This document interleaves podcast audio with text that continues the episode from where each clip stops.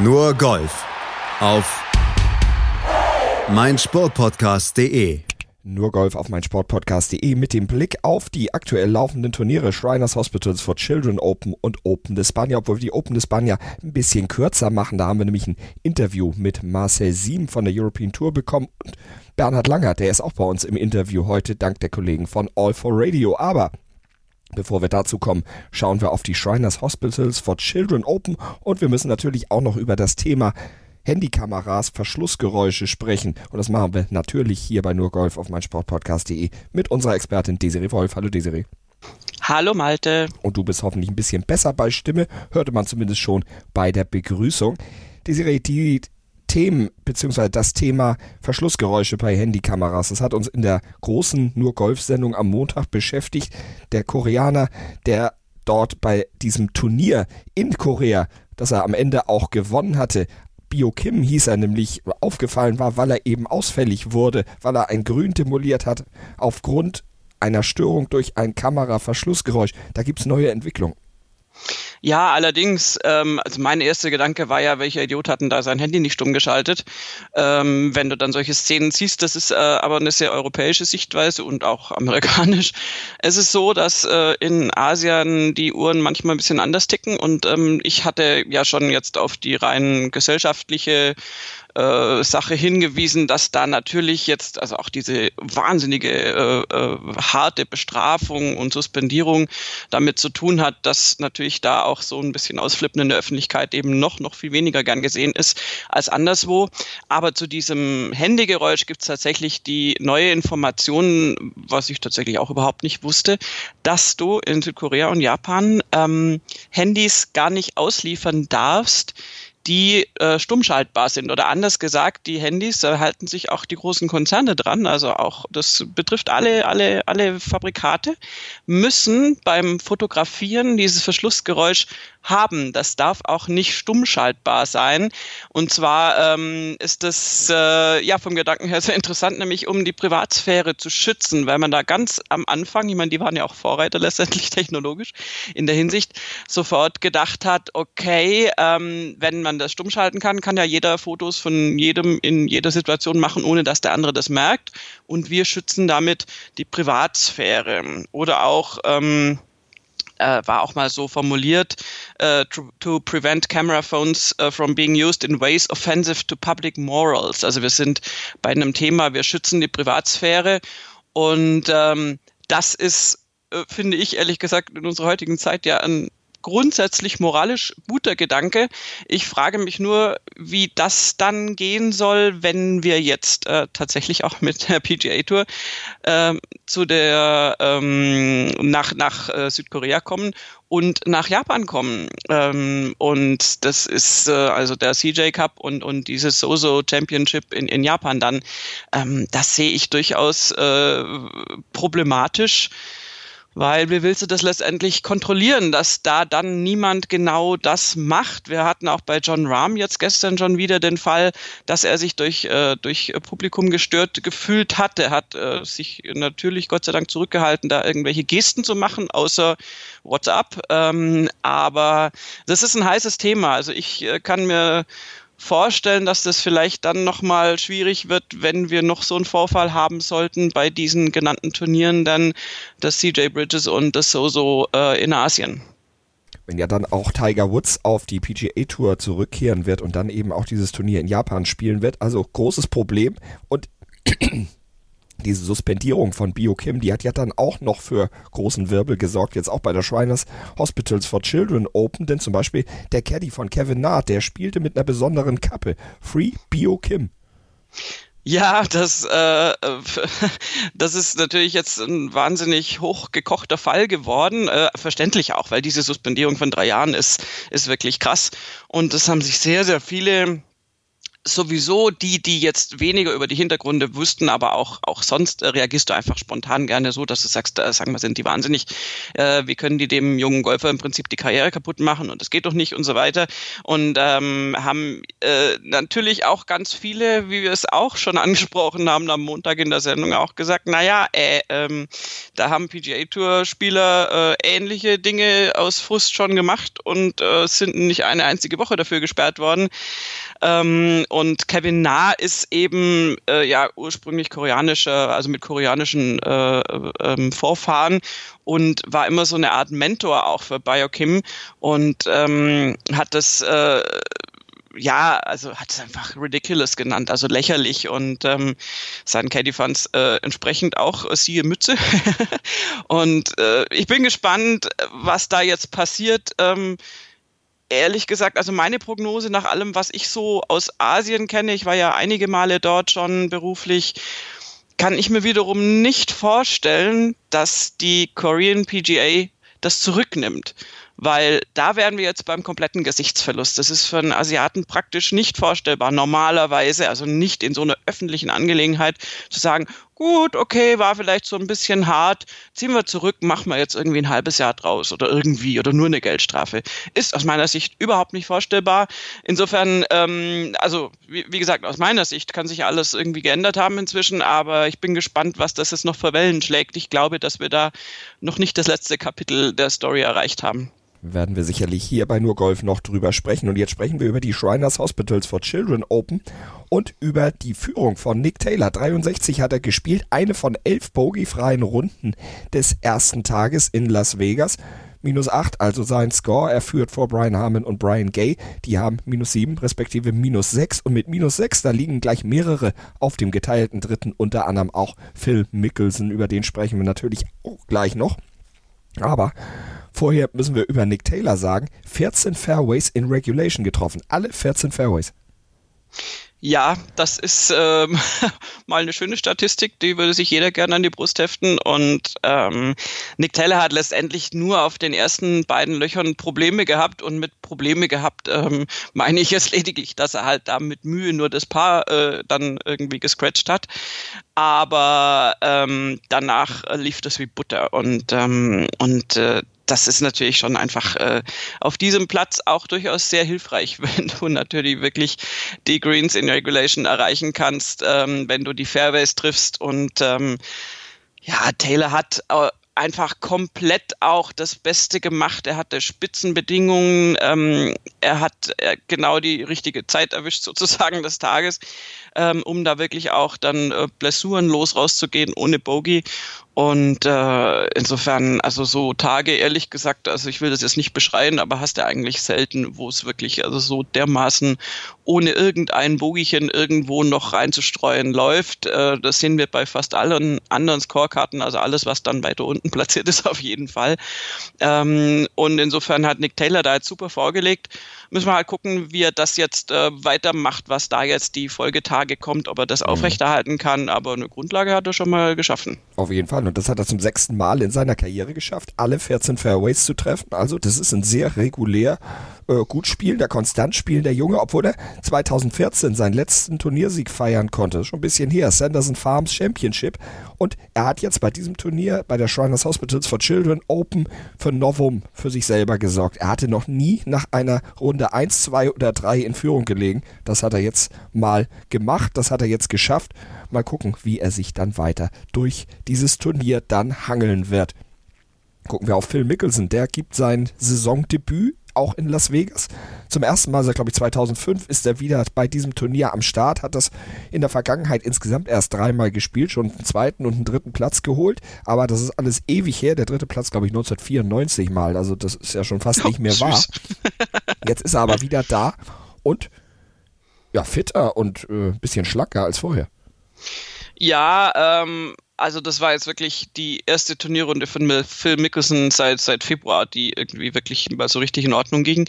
Ähm, er hat sich da auch nicht beunruhigen lassen dadurch, dass sein, sein Saisonstart letzte Woche da also wirklich äh, freundlicherweise voll in die Hose ging. Ähm, aber Phil Mickelson hat sich ähm, ja auch so ein bisschen so allgemein philosophisch positioniert und meinte eben, dass er ja, also dass er also so grundsätzlich eben ja auch äh, so wahnsinnig liebt, Golf zu spielen und so lange noch Golf spielen möchte. Also er war da schon auch sehr perspektivisch in seiner Pressekonferenz. I have the greatest job in the world. I love playing the tour. I love the guy out here. Out here. I love the challenge of beating the guys out here. Also er war da sehr, sehr allumspannend. Aber er ähm, sagt halt auch, dass es natürlich Herausforderungen bringt, er wird auch nicht jünger, bla bla bla. Ähm, das heißt, dass er sich in, in Best Shape irgendwie bringen muss, dass er wirklich trainieren muss und ähm, dass ihm das aber auch dann wieder eine Richtung gibt und dass ihm das dann einen Fokus gibt. Und ähm, äh, ja, also unterm Strich äh, hat er gesagt, also ähm, dass äh, er eben erst jetzt so richtig draufkommt, dass halt äh, so Essen und äh, Working Out und, und so der ganze Lifestyle irgendwie ist halt sehr persönlich und jeder muss gucken, wie er damit zurechtkommt und äh, das ist sehr wichtig und er hat es da eine Weile gebraucht, um das rauszufinden und äh, jeder ist aber für seine eigene Gesundheit verantwortlich und und äh, er sagt halt, I haven't done a great job of, of that throughout my career, also sprich, er hat sich da zu wenig drum gekümmert und ähm, jetzt ist er so auf dem Trip und überhaupt, er hat mehr Energie und das äh, Working Out hilft ihm. Also Phil Mickelson auf so einer ich trainiere jetzt und ich esse gut und ich halte mich fit Linie, das hat er das letzte halbe Jahr ja schon praktiziert und immer wieder irgendwelche muskelbehäuften Teile seines Körpers auch gepostet. Ähm, das ist jetzt grundsätzlich natürlich nichts gegen einzuwenden. Natürlich ist es wichtig, dass du, wenn du auf die 50 zugehst, da dich fit hältst und, und überhaupt, um mit den Jungen Schritt zu halten, auch. Ähm, jetzt gucken wir halt mal auch bei ihm. Jetzt äh, war mal wieder eine gute Runde dabei. Das kann, das kann Phil Mickelson schon beflügeln. Aber äh, ja, das ist trotzdem die Frage, wie er die nächsten drei Tage da jetzt sich, sich präsentiert.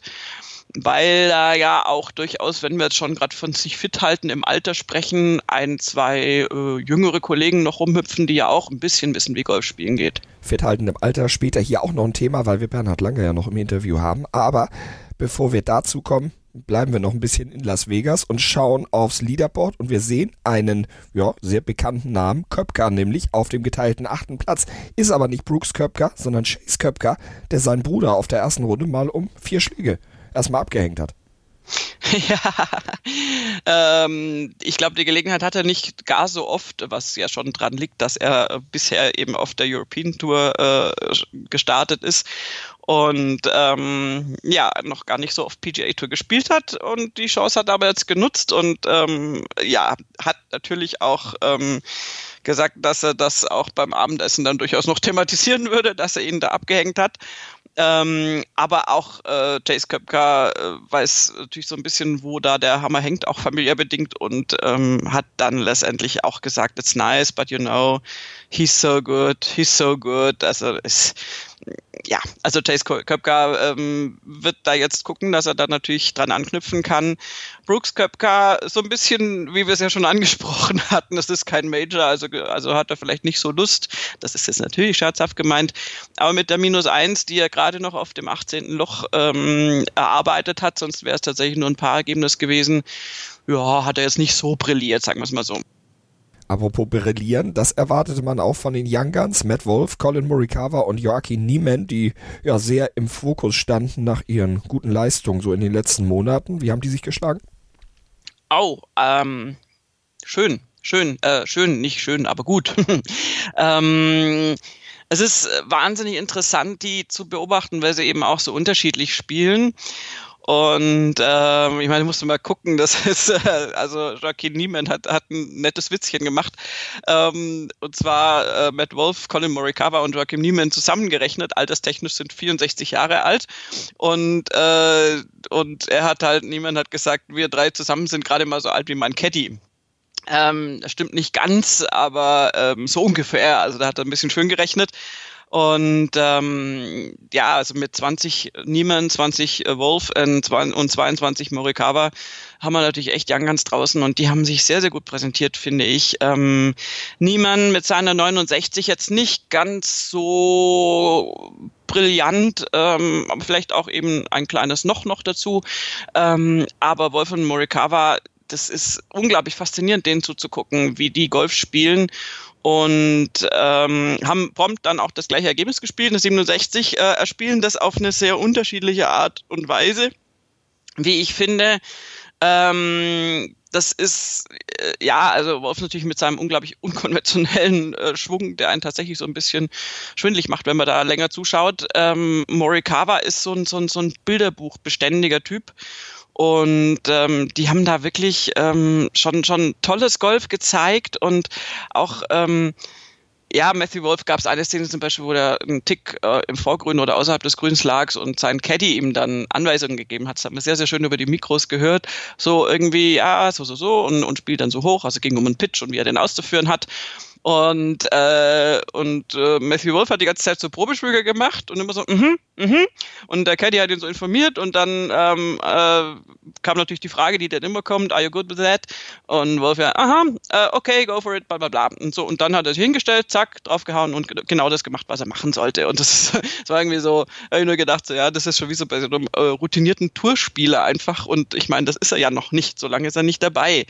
Und äh, Matthew Wolf hat eine ähm, leicht buntes Scorecard, also er hat jetzt zum Beispiel die Bogies nicht vermeiden können, ähm, ist ja auf der 1 gestartet, hat dann Birdie 3 und Bogie 4 gespielt, dann nochmal zwei Birdies, das lief dann richtig gut natürlich, 11, 13 nochmal Birdies, musste aber halt äh, lustigerweise an den paar drei Löchern dann immer die Bogies hinnehmen, nämlich an der 14 und an der 17, an der 14 hat er freundlicherweise den Sandbunker erstmal besucht, äh, der ums Grün rumlag und an der 17 äh, dummerweise ins Wasser gehauen also da wäre es natürlich hilfreich gewesen, das Grün jeweils zu treffen. Ähm, das hat er dann mit einem Bogie immer noch ganz gut gerettet. Also zumindest die 17 war ganz gut gerettet. Und insofern, ähm, ja, ist das der, der Way of Matthew Wolf. Bei Colin Morikawa sieht das ganz anders aus. Der kam nämlich relativ schlecht in die Runde. Ähm, hat erstmal ein Bogey gespielt auf der 2, dann ein mickriges Birdie, Entschuldigung, auf der 7, dann nochmal ein Bogey auf der 8 und da habe ich dann gedacht, so, uh, ich weiß ja nicht irgendwie, ob der jetzt irgendwie gerade so einen schlechten Tag möglicherweise hat heute. Ja, und das hat sich Colin Morikawa auch gedacht, beziehungsweise dass er es nicht haben möchte und dann spielte er halt einfach mal die Back 9, 10, 11, 13, 15, 16 im Birdie. Hm, kann man machen. Und dann kommt er natürlich auch mit einer Minus 4 raus. Also unterschiedliche arbeitet, aber, aber wirklich tolles Golf und ähm, ja, also selbst der Sky Reporter hat gesagt, äh, er würde am liebsten mit dem Flight, mit den Young Guns mitgehen. Das ist natürlich im Moment das Aufregendste, gerade wenn du in so einer ersten Runde bist ähm, und, und, und macht einfach Spaß zuzugucken. Ähm, und äh, schauen wir einfach mal, ob sich Joachim Niemann, der wirklich eine sehr, sehr gute Backnine gespielt hat mit drei Birdies, der hatte halt auf den Frontline auch so ein bisschen zäh mit zwei Bogies, einem Birdie äh, noch nicht so richtig gut losgelegt. Ähm, ob der auch noch in Fahrt kommt und da, da geht dann so richtig was ab. Also das macht Spaß und ich, ich freue mich, dass wir da so, dass wir da so junge, äh, nicht Revoluzzer haben, aber so Young Guns, die da richtig, richtig äh, Bock haben und richtig gutes Golf auch zeigen. Wir werden es am Montag bei nur Golf hier auf mein Sportpodcast.de natürlich überprüfen. Ich sage schon mal vielen Dank, Desiree. Gerne. Und wir hören uns gleich nochmal wieder dann mit Marcel Siem und Bernhard Langer in kurzen Interviews.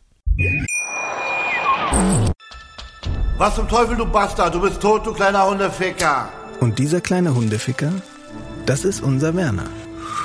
Ein ganz normaler Berliner Kleinstkrimineller der dann aber im Knast das Ding seines Lebens dreht. Una Fantastica Risetta Perla Pizza. Er klaut seinem Zellengenossen ein Pizzarezept. Aber nicht irgendeins. Und mit dem eröffnet Werner dann die beste Pizzeria Berlins. Doch Werners Glück ist nur von kurzer Dauer. Denn es hagelt Probleme. Werners Pizzaparadies. Erstmals großes Kino- und Podcast-Format. Mit fetter Starbesetzung. Alina But, Kida Ramadan, Edin Hasanovic, Oliver Koritke, Ralf Richter, Ben Becker, Winfried Glatzeder, Anna Schmidt und viele mehr. Abonniert die Scheiße. Jetzt macht schon, mach! 100% Sport. Jederzeit auf Abruf. Auf meinsportpodcast.de. Willkommen bei meinsportpodcast.de. Wir sind Podcast. Wir bieten euch die größte Auswahl an Sportpodcasts, die der deutschsprachige Raum so zu bieten hat. Über 20 Sportarten, mehr als 45 Podcast-Serien, Über 9000 veröffentlichte Podcasts und über 5 Millionen Podcast-Downloads allein im Jahr 2018. Wir sind Podcast. Wir sind meinsportpodcast.de. Und dann kommen wir natürlich auch noch zur European Tour und zur Open de España. Und der Blick aufs Leaderboard, der macht aus deutscher Sicht mal wieder Spaß, denn Marcel Siem, der liegt auf einem geteilten dritten Platz mit minus 5 drei Schläge hinter dem führenden Christian Kroh Johannesen, zweiter der Lokalmatador Adri Arnaus und auf diesem geteilten dritten Platz zusammen mit Marcel Sieben liegt unter anderem Dean Burmeister, Jamie Donaldson, Andrea Pavan, Rafa Cabrera Bello und auch John Rahm. Und auch der rechnet sich natürlich genauso wie Rafa Cabrera Bello einiges aus für dieses Turnier, für die Open Spanier. Aber auch von Marcel Sieben können wir nach dieser tollen ersten Runde einiges erwarten. Bogiefrei ist er geblieben, hat insgesamt fünf Birdies gespielt auf der 4, auf der 5, auf der 8, auf der 9 und auf der 15 und am Ende sein Spiel zusammengehalten. Er stand den Kollegen der European Tour Medienabteilung Rede und Antwort. Wir haben die Fragen nochmal nachgezeichnet. Marcel, herzlichen Glückwunsch zu diesem ersten Tag. Fantastische Runde. Erzähl uns ein bisschen drüber. Ja, vielen Dank erstmal. Ähm, ja, Druck ist natürlich immens groß und ähm, als die Kameras kamen, äh, das bin ich auch nicht mehr gewohnt, muss ich ganz ehrlich zugeben. Die letzten zwei Jahre waren ja nicht so gut bei mir und ähm, ich habe viel gearbeitet und bin froh, dass ich äh, die, zwei, die drei Parts am Ende gemacht habe. So kann man halt auch äh, gute Runden dann zu Ende bringen. Das ist sehr wichtig, dass man die wichtigen Putts macht und äh, die guten Chips macht. Und äh, ja, bin froh, dass ich das so gut zu Ende bekommen habe. Du bist auf den langen Putter wieder umgestiegen. Warum das? Ich habe zwei Turniere gewonnen mit dem langen Putter, als wir äh, noch ankern durften. Und äh, habe angefangen dieses Jahr mit dem langen Putter und ähm, ja, habe dann den kurzen Putter genommen, die letzten äh, drei Turniere. Und es war nicht so gut. Ich glaube, die deutschen Zuschauer, die mich in Hamburg gesehen haben, haben das gesehen. Und ähm, ja, ich habe bei, bei Bernhard ein bisschen, bisschen was abgeschaut. Äh, der, der rockt die Schultern ein bisschen mehr. Ähm, und ich habe den Putter immer mit den Armen nach innen genommen, deswegen habe ich im Langputter nicht so gut gepattet und habe es jetzt ausprobiert und funktioniert super.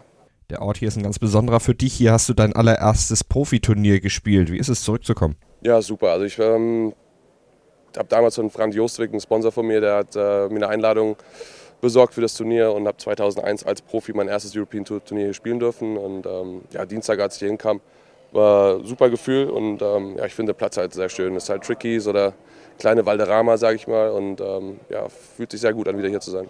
Dann drücken wir Marcel Sieben natürlich für den zweiten Tag die Daumen, wünschen alles Gute und werden selbstverständlich am Montag dann auch gerne in unserer großen Ausgabe von Nur Golf hier auf mein Sportpodcast.de dann über weitere, hoffentlich starke Auftritte von ihm sprechen. Die Open des Banja natürlich mit einigen weiteren Deutschen noch ausgestattet. Wir gucken mal kurz auf den aktuellen Zwischenstand.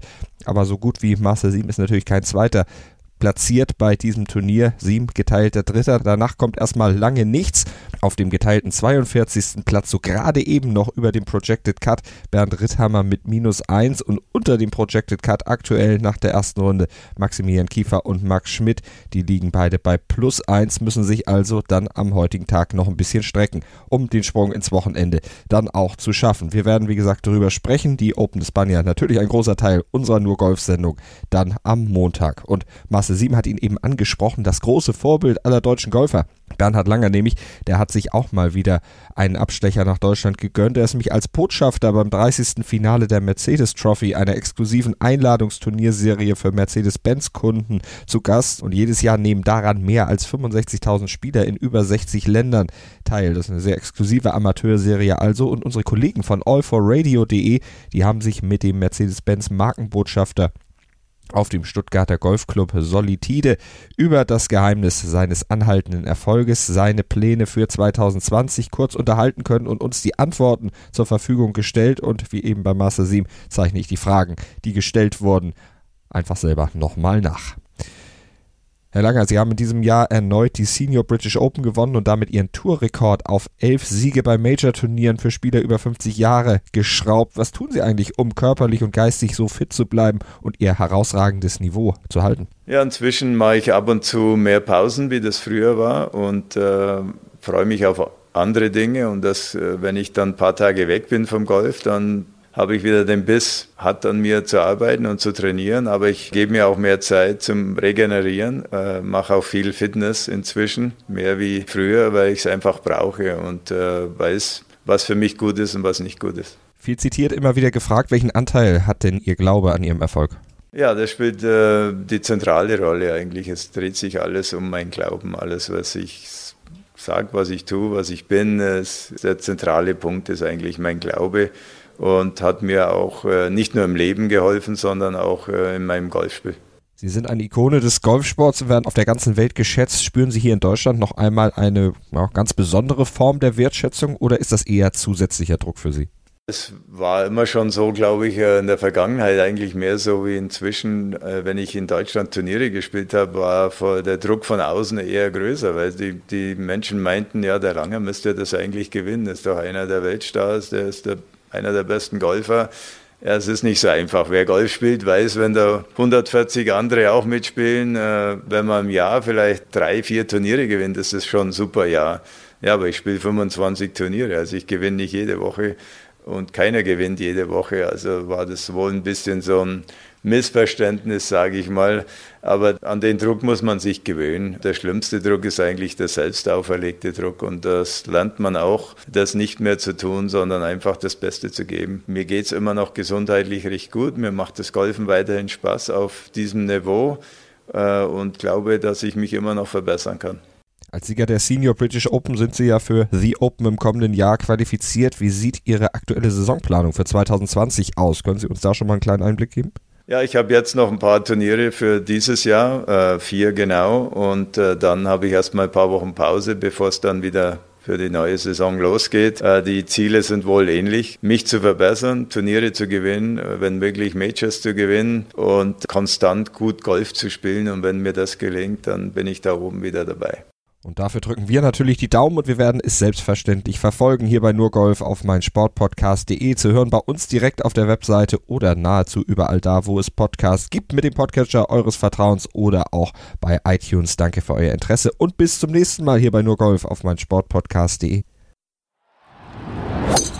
Nur Golf auf meinsportpodcast.de. 90 Minuten, zwei Teams Pure Emotion. Es geht wieder los. Die Fußball-Bundesliga auf meinsportpodcast.de. Abonniere jetzt deinen Bundesliga-Podcast und sei dabei im Bully-Special. Weserfunk. Auf die Zirbelnuss. Füchsle Talk. BV Beben. Unter Flutlicht. Werkskantine am Wasserturm. Und viele mehr. Die Fußball-Bundesliga auf meinsportpodcast.de